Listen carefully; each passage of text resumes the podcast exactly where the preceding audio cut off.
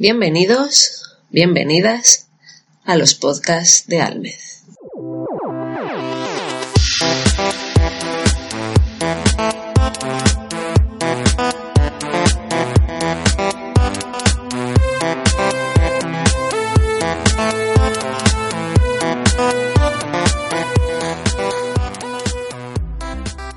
Hola chicos, bienvenidos una semana más a los podcasts de Almez. Hoy vamos a hacer otra reseña. Como sabréis los que me seguís por Instagram, estoy leyendo, bueno, estaba leyendo en físico la biología de Elizabeth Benavent de la magia de ser Sofía y la magia de ser nosotros, la biología Sofía. Y bueno, eh, muchos ya sabéis que la segunda parte pues como que se me atravesó un poco. No tuve esa agilidad de lectura que tuve por ejemplo con la primera o con la saga de Valeria. Yo conocí a esta autora gracias precisamente a esta saga y la verdad es que me enamoró. Me enamoró su forma de escribir, me enamoró la historia, me enamoré de Víctor, me enamoré de, de Valeria. Me encantó. De hecho, me compré dos libros primero eh, y justo cuando terminé el segundo me fui a la casa del libro para hacerme con los otros dos y tenerla toda junta y poder leérmela así seguida. No recuerdo muy bien cuánto tardé en leerme la saga de Valeria, pero yo creo que en una semana la tenía ya ventilada. O sea,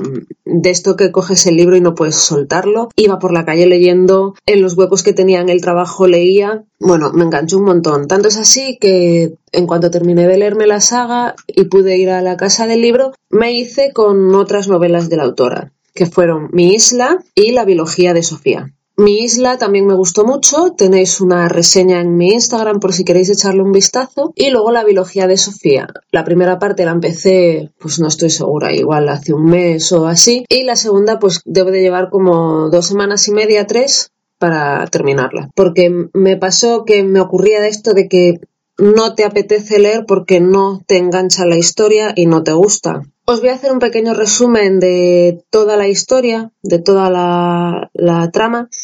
Ojo, contiene spoiler, así que si no te has leído la biología y tienes pensado leerla, para. Deja de escucharme y a otra cosa mariposa. La historia es simple, es decir, Sofía trabaja de camarera en una cafetería, y de repente aparece un día Héctor. Mm, bueno, ya se gustan desde el principio, empiezan ahí a tontear, tal, no sé qué, no sé cuántos, pero Héctor tiene novia. Héctor tiene una novia en Ginebra en aquel momento que no es el amor de su vida, pero bueno, llevan toda la vida juntos y pues aunque él no es plenamente feliz, considera que quiere compartir su vida con ella. Conoce a Sofía, se enamoran, deciden tener algo, en un principio esperar para que él deje a, Lucía, que es como se llama su novia, para poder tenerlo en serio, pero bueno, de esto que no te resistes, obviamente la tentación es como es, y pues ya se enrollan un par de veces antes de que él deje a la novia. Él se va para Ginebra, deja a Lucía, la deja destrozada y cuando él vuelve tiene como muchos remordimientos. Y entonces, pues digamos que la relación entre Sofía y Héctor se estropea por culpa del recuerdo que tiene Héctor de Lucía y de lo que fue en su momento y de cómo la ha dejado, etcétera, etcétera. El primer libro, que es La magia de ser Sofía, termina cuando Héctor no aguanta con esta conciencia mala que tiene y deja a Sofía con una nota y se pira para Ginebra con la ex con la que vuelve a empezar a salir. Bien, este final, pues mm, quieras que no, dices, carayo,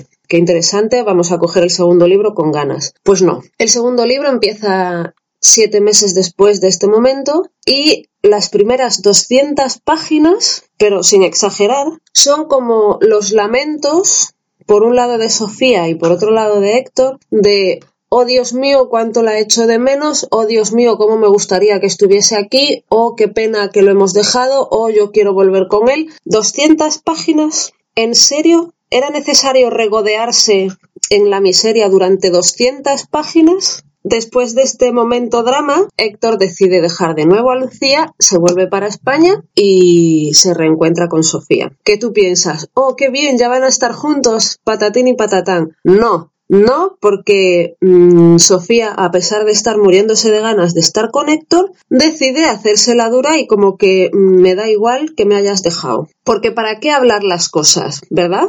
Es mucho mejor que el orgullo nos invada y hacer creer a la otra persona que nos da todo igual, que lo hemos superado y que luego por las esquinas vayamos llorando. Claro que sí. Bueno, pues después de esta parte en la que, pues eso, hay un tira y afloja mmm, entre ellos dos, absurdo a mi parecer, porque es eso, llevas siete meses lamentando su ausencia y cuando lo ves decides hacerte la dura. Dios, es que no lo entiendo. O, yo soy muy directa y yo soy mucho de hablar las cosas, o me parece completamente absurdo esto. Es que no lo entiendo. Llevas siete meses incordiando a tus colegas con que lo echas de menos, que tienes ganas de verlo, y cuando lo ves te haces la orgullosa. Pero ¿en qué cabeza cabe? En fin, Héctor se lo ocurra, se trabaja ahí el, el, regreso de Sofía, hace una pintada en la calle, recorre toda la ciudad con un hilo rojo porque era lo que lo sumía, mm, se monta ahí la maravillosa historia de amor y pues bueno, eh, después de una serie de circunstancias vuelven a hablar.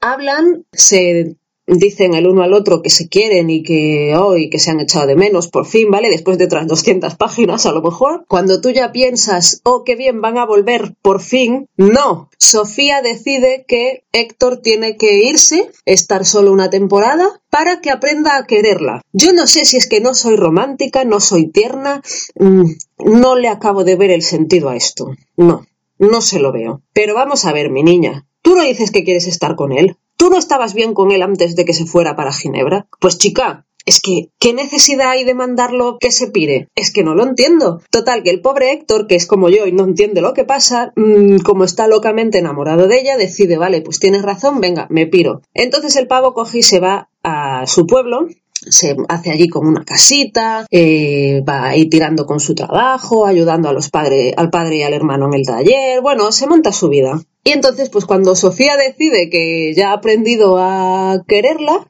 que no sé todavía tendré que releerme el libro para entenderlo. Cuando Sofía lo decide, pues va a verlo, se reencuentran y empiezan pues otra vez a salir. Empieza otra vez la relación. Aquí ya no tenías tantas ganas de que empezara porque Sofía te empieza a caer mal. Que dices, chiquilla, eres tonta. Entonces, pues bueno, empiezan otra vez a salir, mm, va todo muy bien, ¿no? Pues porque, porque sí, porque se entienden. Entonces eh, se ven los fines de semana porque él está en el pueblo y ella trabaja en Madrid y se van viendo. Se van viendo, y bueno, llega un momento en el que se dan cuenta de que la distancia es muy complicada y ocurre que Sofía no se quiere ir para el pueblo y a Héctor no le gusta Madrid. Bueno, esto empieza ahí a reconcomerle a Sofía la cabeza, porque claro, la pobre la mujer no puede ser feliz, no es capaz de disfrutar de las cosas, y le empieza a reconcomer el hecho de que él no se quiera venir para Madrid, porque es que no se quiere venir, porque no sé qué, porque no sé cuántos. En vez de disfrutar de que está con él, en fin, bueno, Ocurre que Sofía se queda sin trabajo y entonces él le plantea, mm, ella se queda muy deprimida, claro, se hunde en la miseria porque la buena de la chiquilla pues no es capaz de ser feliz y ocurre que pues eso, se queda sin trabajo y entonces Héctor le dice, pues vente para el pueblo conmigo y vamos viendo a ver qué ocurre. Bueno, bueno, bueno, bueno, la que le monta Sofía, un Cristo que te cagas. Y entonces, total, Sofía al final le dice, mira, chico, pírate porque no te aguanto. Héctor, un didillo, el pobre, porque es que al final acabas compadeciéndote de él, se pira, rollo, bueno, pues ya que no quieres estar conmigo, me largo. Bien, Sofía pasa una temporada ahí hundida en la miseria y de repente llega el final porque mm, el final ocurre en los dos últimos capítulos, literal. O sea, estás como 600 páginas con esta rayada de cabeza y de repente ocurre el final. Sofía se da cuenta de que necesita un cambio en su vida, se va de viaje y regresa con Héctor. Empiezan a salir y es todo feliz de la muerte. ¡Tachán! Bien, vamos a ver por partes. Para mí Sofía me parece que es una incordiona que no sabe lo que quiere y no hace más que incordiar al pobre de Héctor. Es una egoísta que solo piensa en ella. Ah, sí, te tienes que ir porque me tienes que querer bien. Mi niña, la gente te va a querer como ella sepa querer, no como quieras tú que te quiera. Esto es de toda la vida así. Punto final. Y si ese chico no te gusta como te quiere, pues te buscas a otro, pero no estés dando por culo. Luego, otra cosa que no entiendo, que ya os lo mencioné antes, es que si quieres algo y puedes tenerlo, ¿por qué vas de llantinas por las esquinas mm, llorando porque no lo tienes? Eso es como si me dices que te quieres comprar un coche que cuesta 20.000 euros y en la cuenta tienes 80.000 y me lloras porque no lo puedes tener. Mi niña, cómpratelo y estate callada. Pues esto es igual. Ay, es que quiero estar con Héctor. Héctor quiere estar contigo. Ay, no, no, pues no, prefiero que no. Es absurdo. Os lo digo en serio. O yo no entiendo este concepto del amor y, de, las propias ganas de tener algo, o, es que no, no entiendo, no entiendo. Otra cosa que ocurre, que además yo hubo partes de la novela en las que, en las que pensaba que podía pasar es que Sofía no hace nada por evolucionar. Se queda ahí hundida en su miseria, lo que os decía al principio, 200 páginas de estoy hundida, echo de menos a Héctor, oh Dios mío, mi vida es una mierda. Mi niña, haz algo. Evoluciona, avanza, no te estanques. Debo de ser yo una rancia y, no debo de mm, tener un buen concepto del amor o algo, porque mm, siete meses, 200 páginas lamentándote. Que no. Luego está el pobre de Héctor. Héctor es un bendito. Y es tan bendito, o sea, tiene tanta paciencia, que al final acaba siendo tonto el pobre. Porque es que Sofía hace con él lo que le da la gana. Lo vapulea, le manda lo que tiene que hacer. Es que todo, el pobre Héctor a mí me daba un poco de, nostalgia y de pena. Lo sentía un poquito que, no sé, me daban ganas de adoptarlo, traérmelo a mi casa y no sé, no sé, ponerlo ahí debajo de las mantitas con mis perros. Pobre, pobre. Que yo entiendo lo que es estar enamorado y yo entiendo lo que es querer a una persona y que quieras que sea feliz y todo eso, pero es que hay unos límites hay unos límites y lo que no puedes hacer es, pues, no establecerlos y dejarte vapulear de esa manera y dejarte pisar y de todo. No, Héctor, no. Y por último, me ha parecido que el final es sumamente precipitado,